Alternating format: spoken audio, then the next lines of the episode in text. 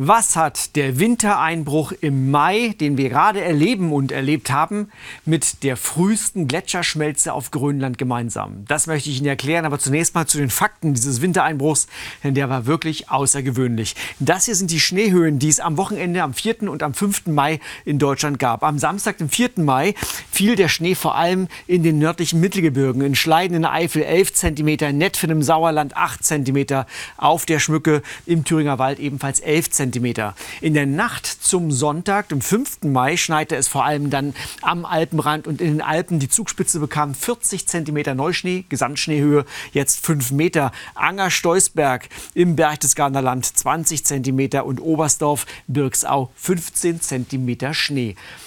Die Temperaturen, auch die sprechen eine deutliche Sprache. Nach der Schneenacht, nach dem Samstag, am Sonntagmorgen gab es verbreitet frostige Temperaturen in Deutschland bis zu minus drei oder minus vier Grad wie außergewöhnlich oder wie selten ist so etwas. Wir haben mal ein bisschen in den Archiven gekramt und herauskam zunächst beim Thema Schnee folgende Statistik. Wir haben uns eine Station gesucht, die möglichst eine lange Messreihe hat, und zwar Chemnitz. Dort hat es am, am Samstag geschneit. In Chemnitz wird seit 1888 bis jetzt durchgehend der Schnee gemessen. Es gab nur zwei Jahre mit einer Schneedecke, und zwar 1953 und 57. Also Schnee im Mai ist selbst in den Mittelgebirgen eine echte Seltenheit. Wie sieht es bei den Temperaturen aus? Hier eine Messreihe von Hamburg, Fuhlsbüttel. Dort gibt es seit 1938 Temperaturmessungen. Bis zu diesem Jahr auf jeden Fall natürlich auch noch weiter. Und da sieht man auf einen Blick, Frost im Mai ist nicht so selten, gibt es immer wieder mal. In diesen letzten Jahren, hier seit 1938, insgesamt gab es da 30 Mal Frost. Also, das ist etwas, mit dem wir öfter leben. Aber nun zu der Eingangsfrage, was hat das alles mit der frühesten Gletscherschmelze Grönlands zu tun?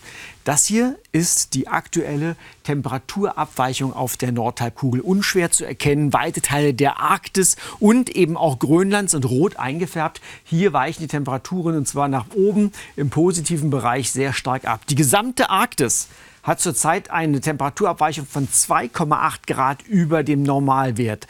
Das klingt nicht so viel, aber wenn man sich dann einzelne Zahlen anschaut, dann sieht man, was das für lokale Auswirkungen hat. Upernavik an der Westküste Grönlands hat vor zwei Tagen eine Höchsttemperatur von mehr als 19 Grad gemeldet. Und es gibt eine neue Rekordtemperatur für den Monat April. Am 30. April wurde auf der höchsten Station auf 3300 Metern Höhe oben auf dem Gletschereis, auf dem Inlandeis Grönlands eine Temperatur von minus 1,2 Grad gemessen.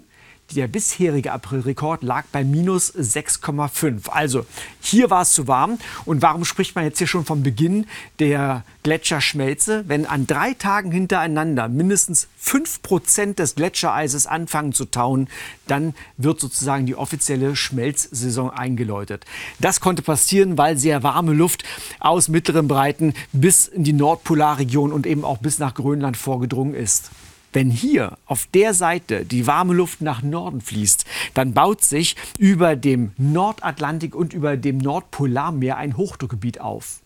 Und das wiederum dreht sich ja im Uhrzeigersinn, die Luft drumherum. Das führt dann dazu, dass aufgrund dieser Warmluftzufuhr Richtung Nordpol der Weg frei wurde, dass kältere Luft von der Arktis nach Deutschland, nach Mitteleuropa fließen kann.